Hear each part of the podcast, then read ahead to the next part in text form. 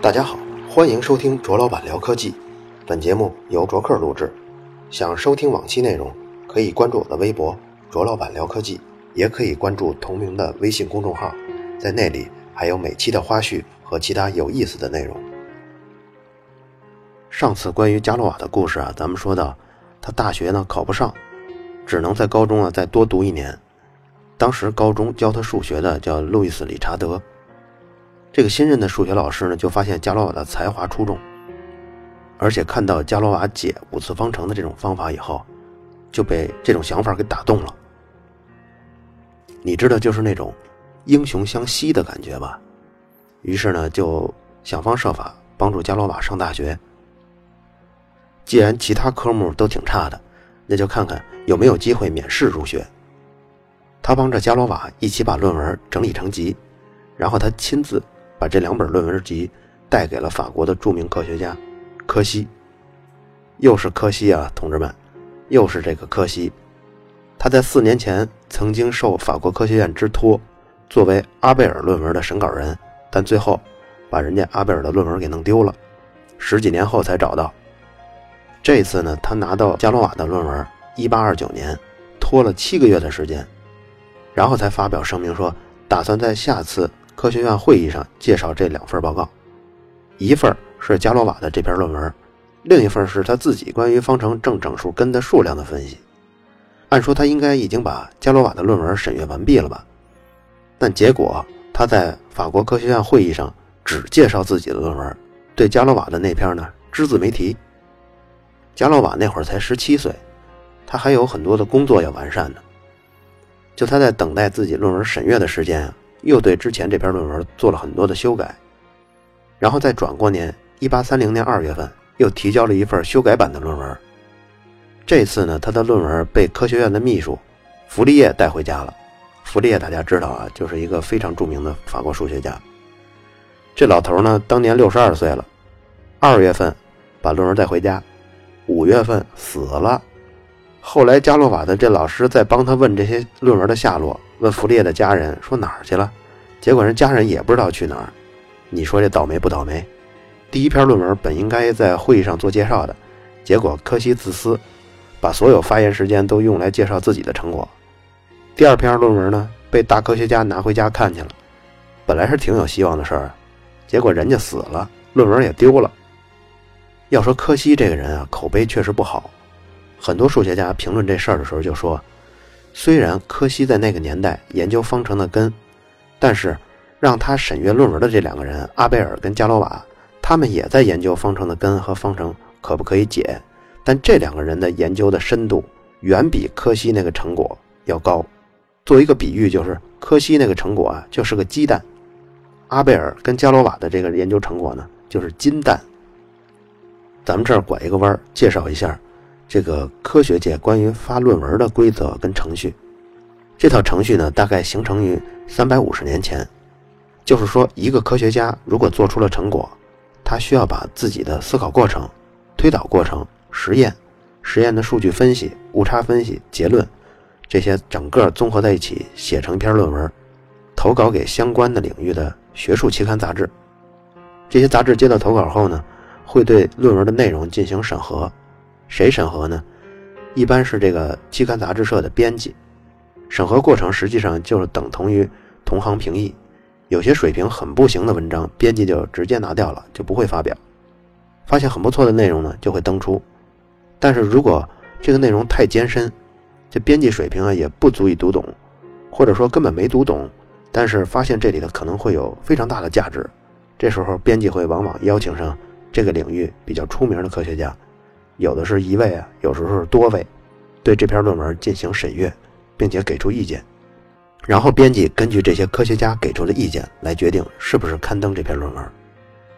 刊登后还会留意这篇论文的同行的来信，和这篇论文相关的来稿是怎么回事呢？一般来说，就是当其他科学家在这期刊上发现了这篇论文以后，就会有反馈，比如说给杂志社写信，表达自己的观点。更多的科学家呢，他可能是这么做，也许他也在做相关内容的研究，他呢把他的成果也投稿给这个期刊杂志，或者是这个行业同行业的期刊杂志，然后引用这篇论文的结果来做对照。对于物理、化学这类实验类的科学来说，同行如果怀疑你这个结果，就会试着在同样的条件下复现你的结果。如果不止一位科学家能够重复出现你的结果，假如说这个结果是相似的，那么就说明你的结论是靠得住的。那如果全世界只有你一个人得出这样的结果，其他科学家采用和你一样的方法测试条件，都得出了另外的结果，那人家那会儿是一样的，就你一人跟他们不一样，那基本上就证明你的结论或者测试过程中肯定有错误。这个时候你的论文结论将接受挑战。如果你不是故意犯错的，可能大家会再关注你之后对这个问题的分析和你后续的相关研究，因为第一个做突破的人总免不了会出错嘛，而且有的时候重大发现就来自于某次查出错误的原因嘛，这是你无意中犯的错误，大家会这样对待。但如果你是故意的，比如说你没有做实验，却故意编造了实验数据，或者说为了让结果看起来更符合你的预言。你修改了实验数据，那这样你就危险了，因为科学家在当今细分的如此深的这个科学圈里，其实只懂自己的那个细分的领域，很狭窄的一个领域。如果你在这个领域里造假了，名声臭了，严重的情况下呢，没有学校会聘你当教授，甚至当老师，也没有研究所愿意聘用你去做研究，你后续做出的研究成果，很多学术期刊都拒绝登出。你发的内容在这个圈里头已经没有信誉度了，大家首先都会怀疑你造假，这个后果就非常严重。除非你不搞这个领域了，换一个领域去研究，或者说干脆离开学术界。但你要想任何领域做研究啊，都需要较深的知识，不是说能跨就跨的。别的领域科学家在这个细分领域上，他也是上了八年学，外加上八年的研究，他才走到教授的这一步。所以这一套同行评议的环节。对科学家来说是至关重要的，也就是说，你的成果是不是能被纳入到这个领域的主流观点，就靠它了。你要说什么是区分古代科学跟现代科学的分水岭，那就是三百五十年前《哲学学报》这本学术期刊创立开始，这是人类历史上第一本学术期刊。这套相对来说比较封闭的学术圈内的同行评议就从此开始了。这种封闭呢，也保证了文章质量之高，也是前所未有的。因为杂志的内容并不是面向普通大众，而是专门针对同行科学家的，所以科学家尽管用最严谨的语言来表达，当然我指的更多是数学语言来表达自己想说的。论文中几乎没有带任何感情色彩的渲染。如果圈外的人要看论文呢，一般是从学术期刊的网站上去下载，都是收费的。当然，如果你家就住大学里呢，有可能就不收费，因为大学的图书馆呢，往往定期购买全球最重要的这几大论文库的版权。然后你这所学校呢，你住的家属区这 IP 段呢，也许就是免费的，或者说也许可以用这个学校图书馆的账号来下载。现在为止，大部分有水准的国际学术期刊还是这个模式，比如说世界上最著名的三本，叫《细胞》《自然》《科学》。这三个期刊的审稿时间，你比如说一年两年，这都是很正常的。越著名的学术期刊审稿的时间就越久。但这套模式呢，到了中国就变味儿了。首先是，中国在世界上有声望的学术期刊不是特别多，绝大部分的学术期刊都是供中国那么多大学的硕士啊、博士啊、讲师啊、副教授、教授凑论文数量用的。而且你知道，有这么个逻辑：你投稿了以后。然后这篇稿件刊登了，杂志社呢是需要向你支付稿费的。但是中国很多期刊杂志呢，你投稿，你想让他给你发表这篇论文，你是需要把钱给杂志社的。很多期刊杂志甚至论文水平也不把关，只要给钱就能登。这也是他们满足中国学术界的这种需求啊，中国大学生发论文的这种需求。所以这个盈利点呢也抓得很好。中国很多大学都要求硕士生毕业前要发多少篇论文，也要求老师在职称评定的时候完成多少篇论文。为了达标或者凑数呢，这就只好这样买论文发。不过国内的二幺幺或者九八五高校，对这种凑数的方式还是有一些反制措施，比如他们要求发到一级学术期刊的才算数，这样呢，垃圾期刊呢就没有钱赚了，或者说规定 SCI 索引内的期刊才算数，这就是国际期刊了，算是国外水平不错的那种学术期刊，人家不搞这个收钱发稿这一套，所以你要毕业，你要升职，那还是得有真才实学才行。不过呢，这种要求啊，仍然挡不住国内论文造假的大事。比如很多机构或者小团体，就是专门帮着完成论文的，他们也不做实验，有时候就是把一些其他写好的论文修修改改，然后改头换面，就好像这个论文的买家已经真真正正做过一次实验了，然后出的论文，然后这些机构呢替他们往这个 SCI 索引的这些期刊上投稿，如果刊登了，买家再支付他们钱。由于这样的事儿层出不穷，国外比较好的学术期刊杂志对国内的投稿都有一些警惕。比如最近，英国大型医疗学术期刊出版商叫 Biomed Central，上个月底遭美国的媒体爆料，呃，然后不得不撤销四十三篇造假的论文。这四十三篇里有四十一篇的作者是中国人。这四十一篇作者呢，涉及中国三十八家医院，你比如北京安贞医院。上海胸外科医院、解放军四五二医院、同济大学、上海东方医院，反正这就是目前中国学术界对待论文的情况。当然，我举这个例子稍微有些不同，这属于目前学术期刊面临的新挑战下生出的一种问题。什么挑战呢？就是来自互联网的挑战。这里咱们要隆重推出谷歌了。谷歌在中国已经被封了挺久时间，很多人多年已经不用它了。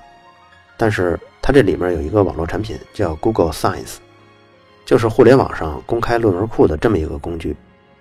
由于是谷歌出品的，所以它在分类啊、搜索啊这些算法上弄得特别好，一下就吸引了很多科学家。很多著名的科学家都在上面发论文，他们是先在传统的学术期刊媒体上投，投完了以后发表了，然后再把这个论文放在 Google Science 再发一篇。现在这个 Google Science 已经发达到什么程度呢？就是说，你要评估某个科学家实力如何，其实你只要上 Google Science 看看他的上面的论文情况，就能大致了解了。你看，这是互联网对传统行业的又一个撼动吧？这里我就突然想到百度了。百度最看家的本领是什么？挣钱的本领，就是搜索结果的竞价排名。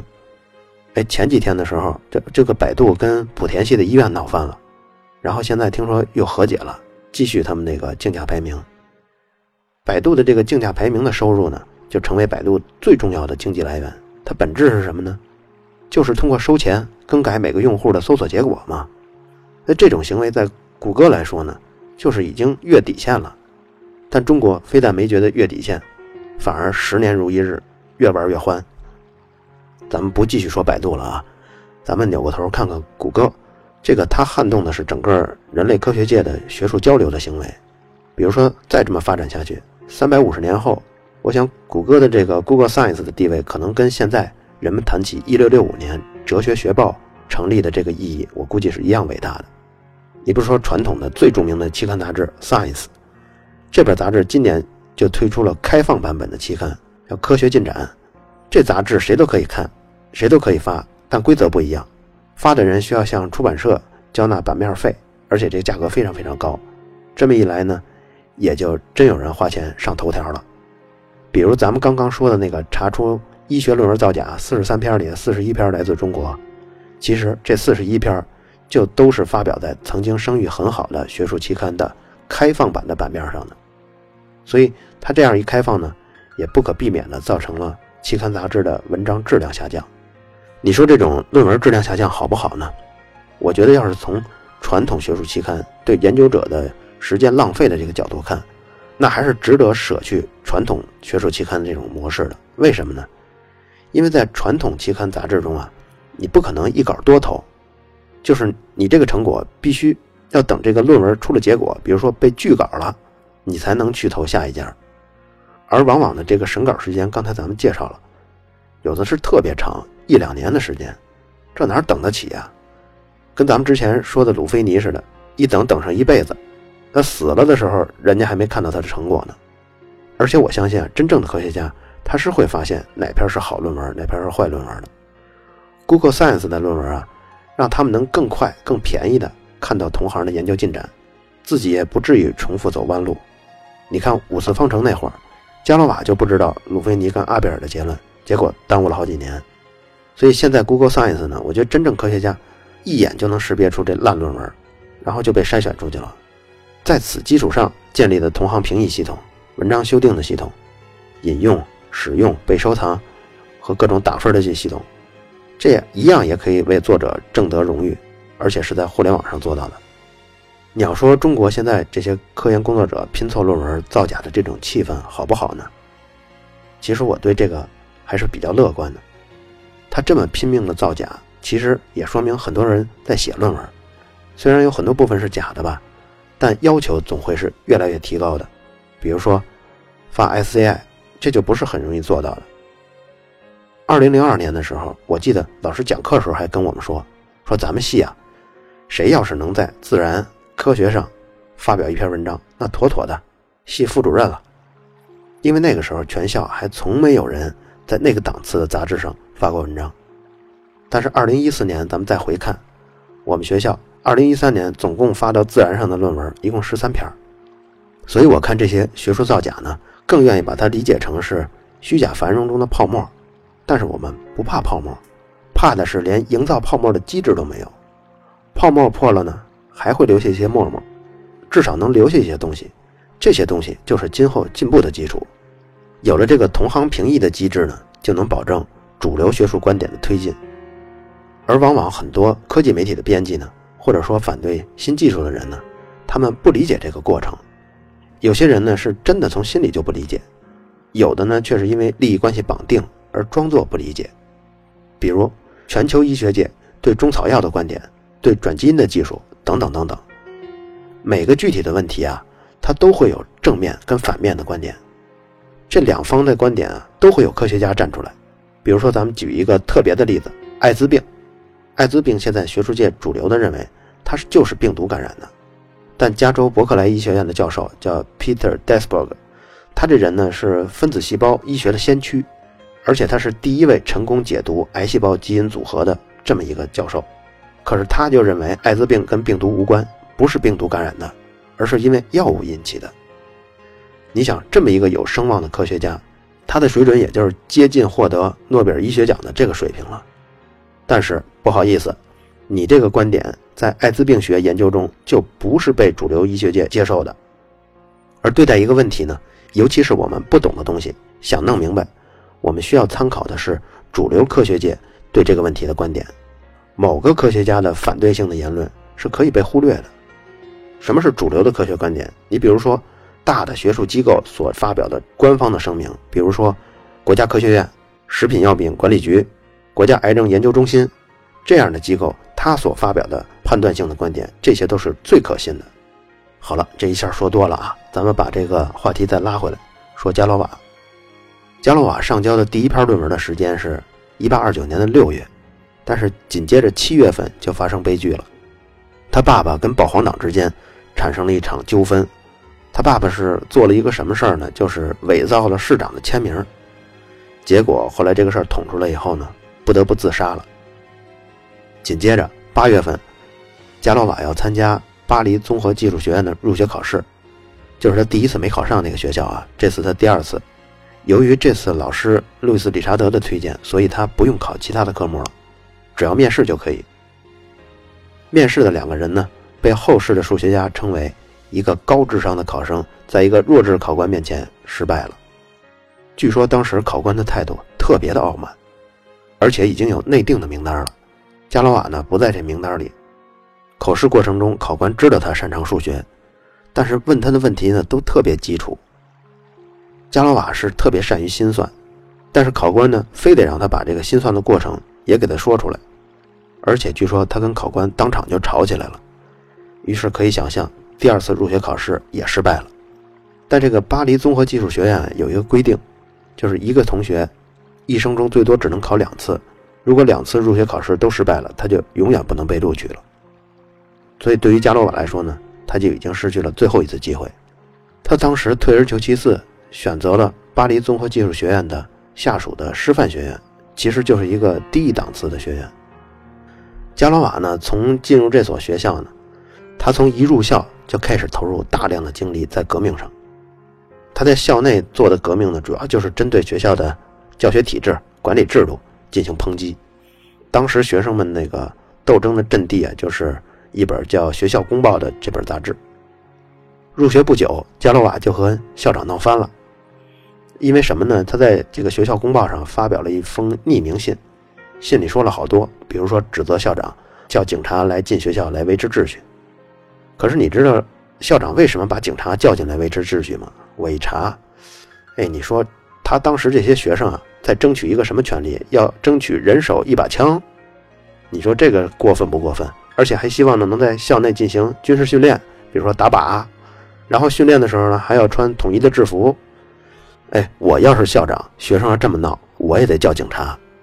信里还写什么呢？比如说现在学制是三年，但实际最后一年是无用的，应该取消，或者你这一年你教新知识。而且还反对每个月只能外出一次，而且外出这一次下午五点之前必须返回学校。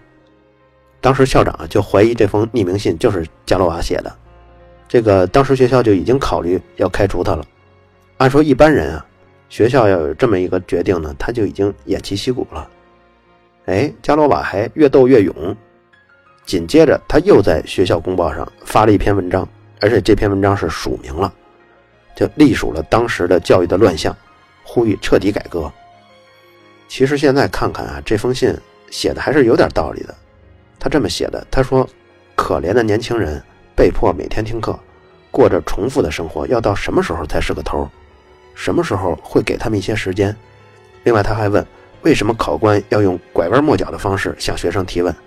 似乎他们害怕考生听懂了一样。用这种人为制造的困难使问题复杂化，根源是什么？”这加罗瓦就质问学校。我一想，咱们现在学校也这样，比如说初三下半学期，那就基本上不学了，就复习中考嘛。有的地方高三全年就不学新东西，就复习高考嘛。你就不算初三、高三，就初一、初二、高一、高二这四年，我们学的很多内容，也都是老师绞尽脑汁把一个简单问题复杂化，各处下陷阱，然后让你在技巧上碰壁，都是通过这种方式来学习的。不过这篇文章发表了以后啊，加洛瓦真的被开除了。但这时候加罗瓦呢，就好像学业在他心中已经不是最重要的事儿了，闹革命才是。他应征入伍了一个叫国民警察卫队的，他应征进去做炮兵。你看这名字听的挺高大上的哈，其实这是一民兵组织。什么叫民兵组织呢？就是啊，他拿着枪，他就是兵；他这放下枪，他就是农民。你自己养活自己，国家不给你开军饷。加洛瓦那时候呢也没收入。他就只能想方设法通过闹革命认识的人找点活干，最后真的找到了，找到一干什么呢？就是给人讲课，讲数学课。他前几节课呢，他的战友啊，象征性的来了几个，那谁知他一开口啊，讲的都是他那些五次方程的那些高深的那些内容，没人听得懂。之后呢，钱就只能从家里拿。他被开除的这一年啊，加罗瓦收到一封法国科学院的信，希望他能重新提交一份上次被弗利叶弄丢的那篇论文。加罗瓦马上就给回复了，然后呢，这次科学院指定的是波松进行审稿。物理课上可能大家都听说过波松量斑吧？哎，就是这个波松，也是一个大数学家。结果这次稿件寄过去啊，两个月没信儿。加罗瓦这次就回信给他们了，而且回信中啊就带着讥讽，那意思就是说，上次你们把我这论文弄丢了，我还没找你们算账呢。看这次这势头啊，你们是不是又给我弄丢了？还是压根儿就没打算做报告啊？你看他这么挑衅的这封信发出去吧，结果法国科学院还是没给回信。这加罗瓦在法国科学院好像就是个透明人，不管你说什么，人家就是不理你。好了，以上就是本期的卓老板聊科技。如果你觉得内容有价值，可以来官方微博为本期内容打赏，在我的微信公众号历史消息中，还有每期内容的花絮。和其他有意思的内容。